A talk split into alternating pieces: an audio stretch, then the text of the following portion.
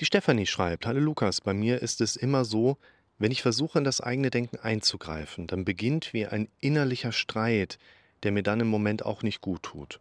Was soll ich mir sagen, damit es nicht immer mit Wut gegen meinen eigenen Kopf endet? Wahrscheinlich müsste ich noch mehr auf Neues und Positives lenken. Vielleicht möchte ich doch noch zu viel das Alte weghaben. Am Anfang ist es immer schwer, bis es mit der Zeit leichter wird.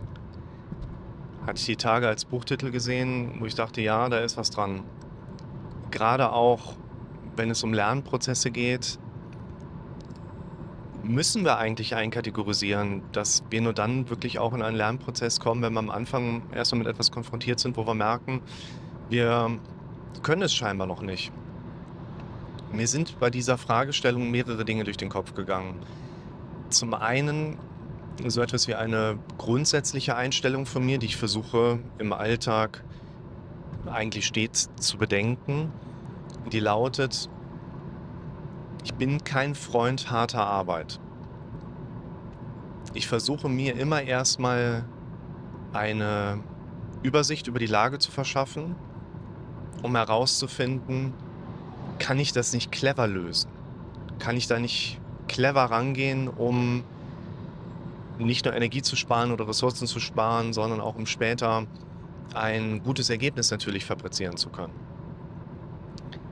Und wenn sich dann über diesen ja letztlich Evaluationsprozess herausstellt, ja, ich kann den Weg gehen und der ist jetzt clever, der ist aber auch mit harter Arbeit verbunden, dann fange ich sofort an, in Anführungszeichen. Also dann habe ich auch überhaupt nichts mit einer harten Arbeit und Problematik.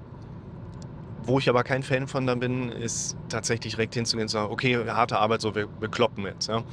Gerade als Kind habe ich oft Leute vielleicht auch ein bisschen genervt mit der Frage, so, wie werde ich erfolgreich? Und es gab auch viele Leute in meiner Umgebung, die gesagt haben, oh, du musst das und das machen und dann bist du erfolgreich im Leben. Und das war aber oft sehr unklar. Und dann bin ich da hingegangen und habe gefragt, was genau soll ich machen? Was sind deine Erfahrungswerte? Wie kann ich mich da genau anstellen? Oh ja, jetzt komm, Jung, zieh ab, äh, hol mal ein Bier, kauf mir mal da vorne eine Packung Kippen. Und das sind dann so leere Anleitungsmuster, mit denen habe ich mich immer sehr unwohl gefühlt. Ich habe das damals vielleicht auch ein Stück weit so kategorisiert, okay, ich bin da irgendwie gerade nicht clever genug, das zu raffen und äh, das geht nur mir so und alle anderen sind irgendwie so klug unterwegs oder so, aber heute weiß ich es eigentlich umgekehrt dass äh, jeder von uns sich einfach so empfindet in solchen Situationen. Noch jeder irgendwo diese Erfahrungswerte macht. Also insofern versuche ich mir im Alltag auch weiterhin anzugewöhnen, mir in Bezug auf die verschiedensten Dinge erstmal die Frage zu stellen, kann man das gerade nicht auch clever lösen, bevor ich da jetzt vielleicht im ersten Impuls folge, wo sich im Nachhinein herausstellt, da bin ich gerade mit harter Arbeit unterwegs. Und das bedeutet eigentlich auch, dass spätestens da, wo ich etwas mache, ja, also wenn du etwas machst, was ich dir empfohlen habe, und du merkst für dich, dass es sich nach sehr harter Arbeit anfühlt, dann würde ich erstmal kurz innehalten und überlegen, ob ich das richtig verstanden habe. Habe ich gerade vielleicht einen sehr großen Widerstand, den mein Kopf mir anbietet? Bin ich vielleicht bei etwas sehr ungeübt? Ist etwas für mich gerade sehr ungewohnt? Was dann vielleicht erklären könnte, warum ich da gerade so einen großen Widerstand mit erlebe oder warum mein Gehirn fast schon in einer wütenden Selbstauseinandersetzung unterwegs meine Empfehlung lautet, und das könnt ihr, glaube ich, auf ganz viele Sachen übertragen, wenn sich etwas für euch sehr schwer, anstrengend und unangenehm anfühlt, dann macht ihr die Sache vielleicht noch nicht richtig. dann sollten wir kurz innehalten und nochmal überlegen, was machst du da eigentlich, damit du nachher nicht nur die richtigen Dinge machst, sondern auch die richtigen Dinge richtig gut entsprechend umsetzt. Und dann fühlt es sich in der Regel auch nicht mehr so schwer an. Und gerade auch, wenn wir eine Sache machen, wo man eben so zwei Handgriffe für braucht, da haben wir eigentlich schon keinen Bock mehr drauf. Also wir sollten uns sowieso für viele Situationen überlegen, wie kann ich da vielleicht auch clever dran gehen. Und ich glaube auch, dass es für uns eben wichtig ist, dass wir durchaus wissen, wann ist kein guter Zeitpunkt, um da jetzt gerade auch noch den Druck noch weiter zu erhöhen und zu kämpfen und nachher die ganze Kiste dann über mir zusammenbricht wir sollten wissen, wann es vielleicht sinnvoll ist, auch mal kurz zur Ruhe zu kommen.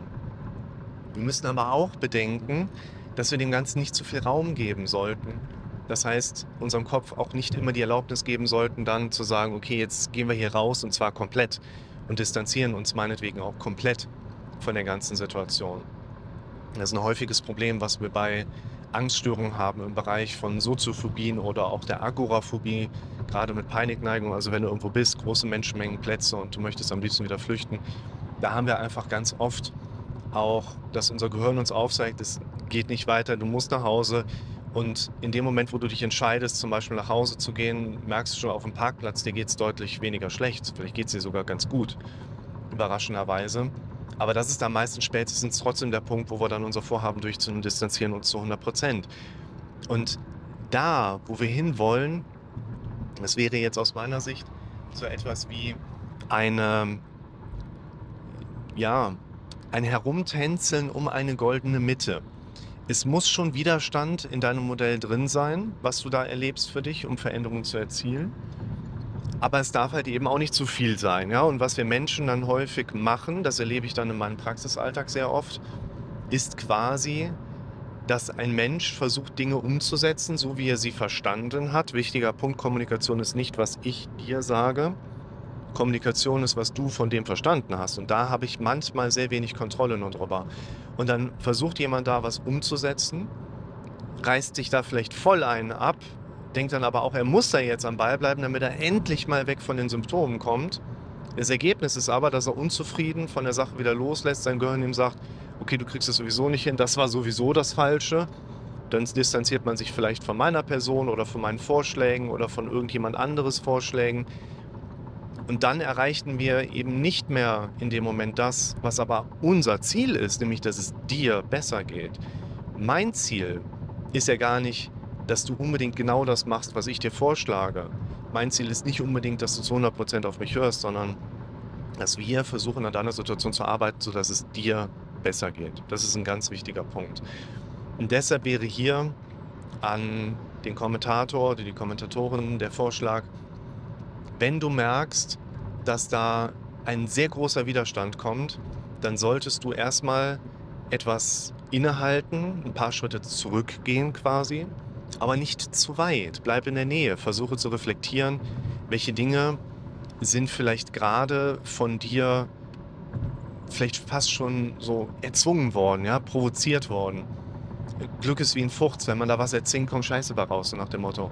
Ja, also wo hast du vielleicht das Richtige falsch gemacht? Wo hast du vielleicht das Richtige noch zu selten gemacht? Und das ist ein Prozess, den man nicht zu oberflächlich jetzt abhandeln sollte im Sinne von, na, du musst noch fünfmal mehr und dann ist gut. Ich finde diese Reflexion als strategische Aufarbeitung deiner eigenen Situation, die finde ich eigentlich gerade ganz relevant und interessant. Ich habe früher mal ganz gerne auch, um diesen Widerstand, den wir Menschen da von unserem Gehirn erleben, ein bisschen darzustellen, wenn uns in unseren gewohnten Denkmustern die Aufgabe gestellt wird, ey, du musst mal, ja, du sagst im Depressiven, ja, du musst mal positiv denken, ja. Da haben wir genau, weißt du, das mag unser Kopf nicht. Wenn du allerdings irgendwas mitbekommst, ja, wo du in diesen Mustern unterwegs bist und dann merkst, dein Gehirn geht jetzt gerade auch so in dieser Richtung mit dabei. Da ist gar kein Widerstand mit etwas verbunden. Das sehe ich auch gar nicht so gut. Weil du willst ja was an der Situation verändern. Du willst ja dein Gehirn umtrainieren. Und wenn du deinem Gehirn versuchst, genau das beizubringen, was aber dein Gehirn exakterweise schon kennt und kann, ist ja kein Unterschied drin. dann haben wir in dem Zusammenhang ja quasi auch nichts gewonnen. Und auch noch vielleicht abschließend gerade die nachgehende Frage von der Zuschauerin oder dem Zuschauer. Will ich da vielleicht zu viel? Bin ich da vielleicht immer noch auf dem Weg unterwegs? Ich will das alles weghaben wäre jetzt eine recht hohe Wahrscheinlichkeit, dass das eben auch eine Situation ist, die für dein Leben eine Rolle spielt. Wir haben meistens einen sehr, sehr engen Radius um unsere Symptome, verstehen vielleicht noch nicht genau, warum sind die da und warum ist es in Ordnung, dass sie da sind, dass mein Kopf diese Symptome macht. Und in dem Zusammenhang haben wir vielleicht eben auch noch dann jetzt gerade das Problem, dass wir die ganze Zeit nur auf die Symptome, nur auf die Beschwerlichkeiten die ganze Zeit achten und damit vielleicht auch wirklich gar nicht so genau mehr auf der Platte haben, so was sind eigentlich die größeren Zusammenhänge meiner Situation, weil ich mich die ganze Zeit darum denke, das was mich da so sehr belastet, was zumindest ich bisher gedacht habe, das will ich unbedingt weghaben. Und immer wenn wir was weghaben wollen, ist es gleichzeitig auch wieder Teil unserer selektiven Wahrnehmung.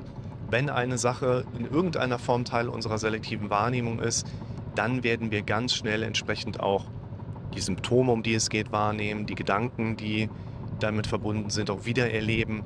Und deshalb das wegzuhaben, was man nicht haben will, funktioniert sowieso nicht. Wer darüber mehr wissen möchte, schau dir mal das allerwichtigste Video an, quasi das wichtigste Video, allerwichtigste Video für dich auf meinem Kanal. Überall ist es verlinkt. Wenn ich dran denke, schreibe ich es unten mit in den äh, Videobeschreibungsbereich mit rein, wo mir ein, ja, quasi jetzt einerseits Vorgehen als Handlungsempfehlung nochmal durch den Kopf geht. Das lautet, es kann sein, dass du möglicherweise zu viel willst. Es kann sein, dass du möglicherweise die ganze Zeit auf einen Zustand fixiert bist, den du sowieso nicht erreichen kannst und der Versuch, ihn zu erreichen, auch noch deine Symptome verursacht und mit verstärken könnte. Also auch hier, wie eben empfohlen, strategisches Überdenken, strategische Herangehensweise, wo du genau das wahrscheinlich für dich dann herausarbeiten kannst. Wenn du dich dazu alleine, vielleicht auch mit Unterstützung der Videos hier, nicht in der Lage siehst, genau dafür gibt es ja auch Therapeuten so wie ich es ja auch anbiete, der dir dann entsprechend dabei helfen kann.